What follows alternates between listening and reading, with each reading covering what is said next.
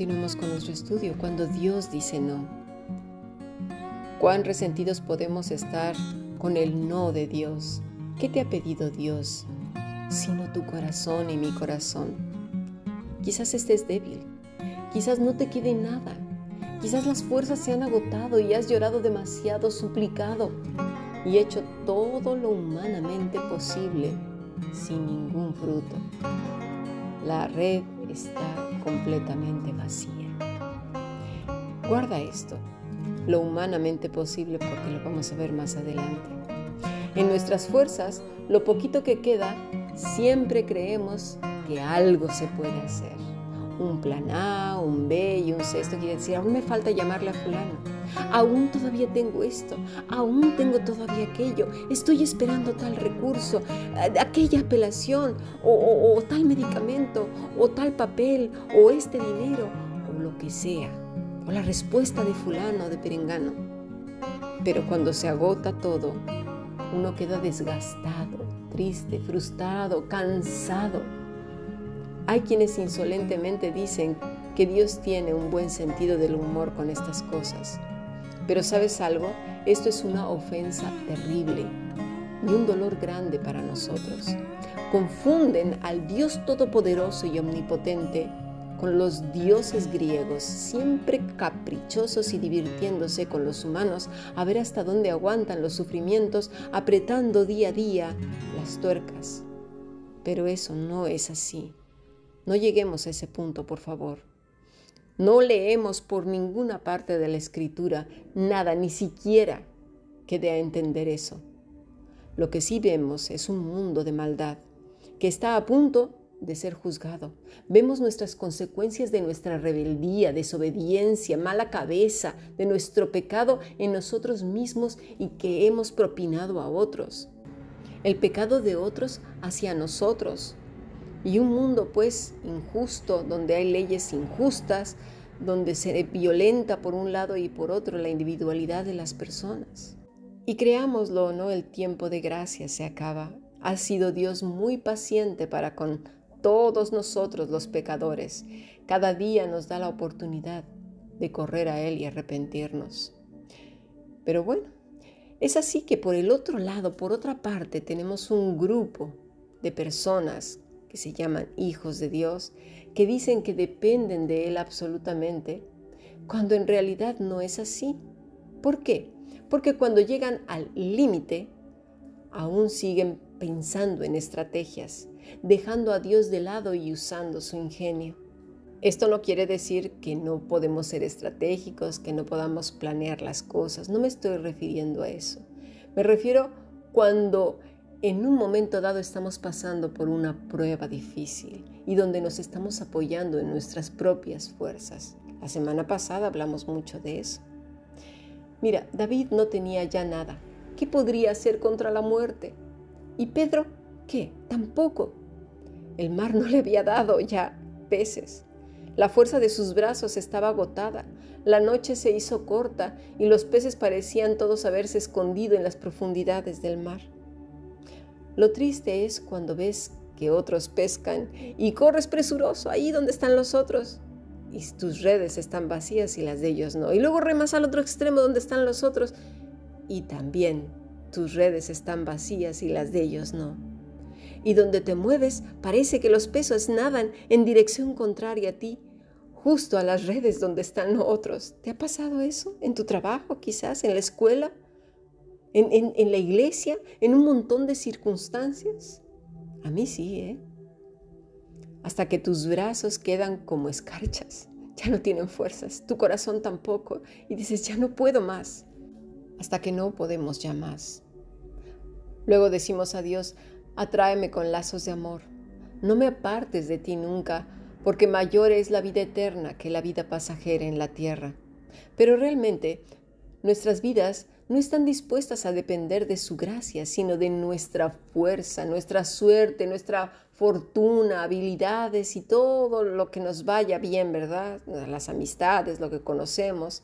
Aunque digamos que eso es confiar en Dios y que la vida nos va bien porque hemos tenido mucha fe, somos perfectamente religiosos, etcétera, etcétera. Eso no es así. No, mis estimados, ya lo estamos viendo con David, lo estamos viendo con Pedro. Porque, bueno, ya no digamos con Job, que luego lo veremos. Porque mira, cuando todas las cosas se van, ahí es cuando nos damos cuenta cómo se demuda el rostro, ¿verdad? El corazón se amarga. Y al primero que culpamos es a quién? A Dios. Y decimos que Dios ha permitido a Satanás y buscamos cantidad de explicaciones y explicaciones. Queremos las glorias de la vida eterna sin siquiera luchar por una guirnalda sin entrenamiento, sin fogueo, sin lucha, sin batalla. Depender de Dios es precisamente cuando todo se acabó. Y el refugio es Él. Las fuerzas humanas, ¿os acordáis cuando dijimos de las fuerzas humanas? Se han agotado, ya no hay. Entonces el descanso es Él. Y así como Pedro, decimos, sí Señor, toma mi, barca, por supuesto, tómala, Señor. Y esa barca puede ser tu vida misma, tu ministerio, tu casa, tu trabajo, tus hijos, tus padres, tu país. Porque nos olvidamos que todo es de Él, pero en esa entrega está el gozo. Tómalo, Señor, sí, está bien, yo soy tuya, mi corazón es tuyo, todo es tuyo. No entiendo nada, pero ahí está, Señor. Pedro estaba desanimado y puede ser que tú también y yo estemos desanimados. Pero ahí estaba escuchando al maestro mientras estaba terminando de lavar sus redes vacías. No registra la enseñanza de Jesús, pero seguramente hablaba del reino y del arrepentimiento, de la confianza en Dios, del camino que es el mismo. Pero ahí estaba Pedro. Dice el versículo 4, cuando terminó de hablar, dijo a Simón, Boga mar adentro y echad vuestras redes para pescar. Respondió Simón y le dijo, Maestro, toda la noche hemos estado trabajando y nada hemos pescado, mas en tu palabra echaré la red. Y habiéndolo hecho, encerraron gran cantidad de peces y su red se rompía. Entonces hicieron señas a los compañeros que estaban en la otra barca para que viniesen a ayudarles y vinieron y llenaron ambas barcas de tal manera que se hundían. Dice, y cuando terminó de hablar el Señor, quizás sea tiempo de callar y de esperar. Mira, no se trata de que tengas todas las respuestas, ni de estar hable y hable y hable, ni de que justifiques a Dios o a ti mismo o las circunstancias, de que encuentres una explicación. No, porque como dijo Job, hablaba lo que no entendía. La verdad es que hablamos muchas cosas que no entendemos, más bien poco o nada. Con el tiempo es que comprendemos un poquito, pero no todo. Jesús le dice a Pedro que vuelva al mar. ¿Volver otra vez al punto de partida? Muchas veces he dicho, Dios no me trajo hasta aquí para volver atrás. Pero como hemos dicho tantas veces, el reino de los cielos no es como el de la tierra. Y una vuelta al mar traería muchas respuestas. ¿Cómo voy a volver al mar si además ya amaneció? diría Pedro. Todos sabemos que la mejor hora para pescar es de noche y por la madrugada. ¿Quién va a pescar a esa hora?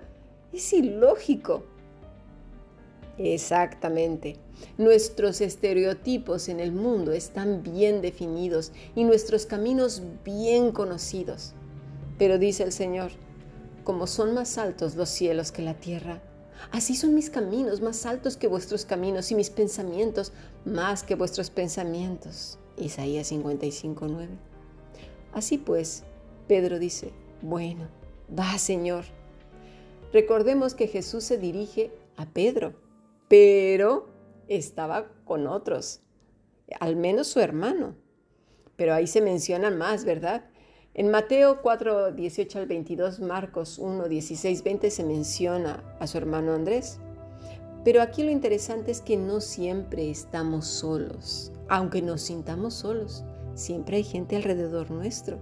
Así pues, contigo hay más con los que Dios se glorifica. David no estaba solo, estaba su amada Betsabé, sus siervos y Natán, aunque de lejos.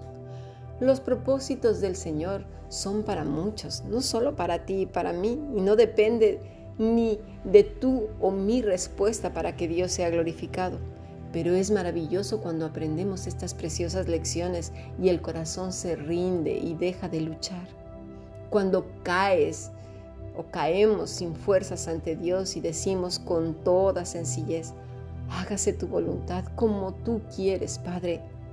Te he dejado mi petición, he rogado, me he cansado de hacerlo como yo sé.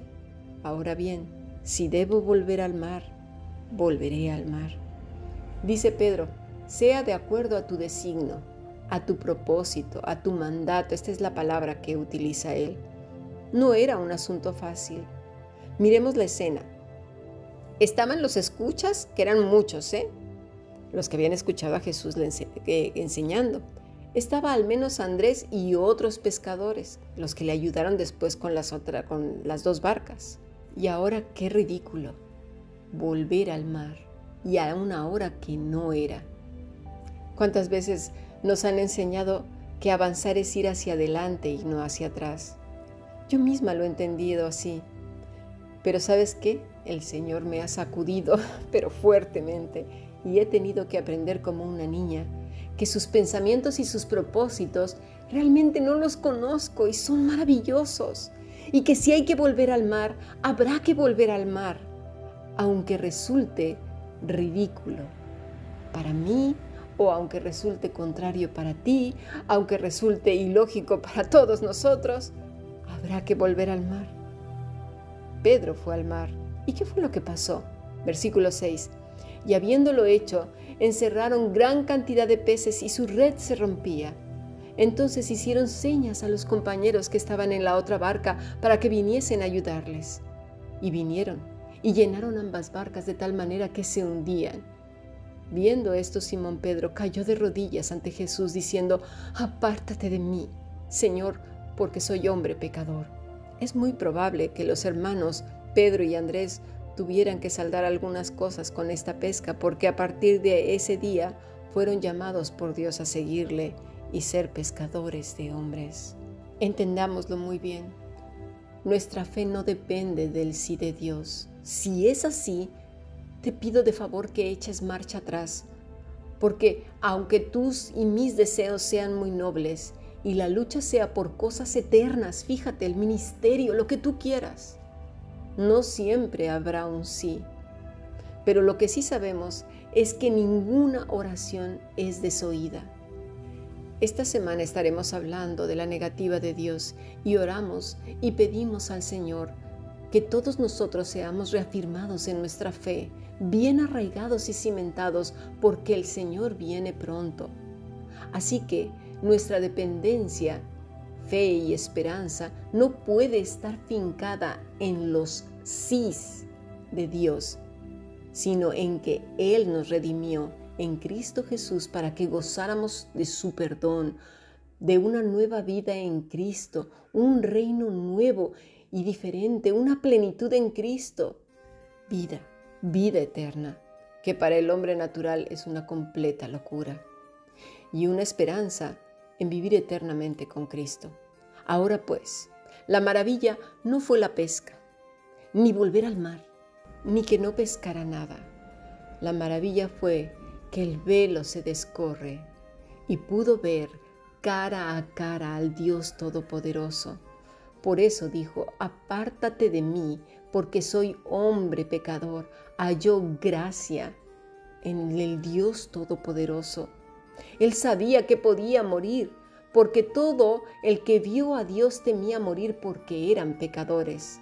He ahí la maravilla, que muchos lo vieron, pero no vieron lo que Pedro vio ese día, ese encuentro íntimo y personal con el Dios Todopoderoso. Y he ahí la maravilla, cuando podemos caer a los pies de la cruz reconociendo quién es Él y que está por encima de todo. Ninguna oración ha sido desoída. Y si tienes que volver al mar, vuelve. Y si aquella asunto ha muerto, déjalo ir y quédate en paz en el Señor. Dice Romanos 11:33, oh profundidad de las riquezas de la sabiduría y de la ciencia de, de Dios, cuán insondables son sus juicios e inescrutables sus caminos. Y cierto es Pero en toda la escritura leemos que todo hijo fiel, toda hija fiel, aunque haya padecido en la tierra y haya habido mucha negativa, ahora mismo está en la presencia de Dios, disfrutando de Él. Y aún en esas negativas, pudo disfrutar y reposar en el Dios Todopoderoso. ¿Que suena locura? Por supuesto que sí, suena locura. Cualquiera diría, Cami, lo que estás diciendo no tiene sentido, que no ves todo lo que estoy sufriendo, que no ves todo lo que me va a pasar. Bueno, lo vamos a ver esta semana. ¿Cuántos de nuestros hermanos tuvieron que pasar por sendas pruebas? y muchos de ellos así terminaron sus días. Mas Él conoce mi camino, me probará y saldré como oro. Mis pies han seguido sus pisadas, guardé su camino y no me aparté. Palabras de Job, capítulo 23, versículo 10 al 11.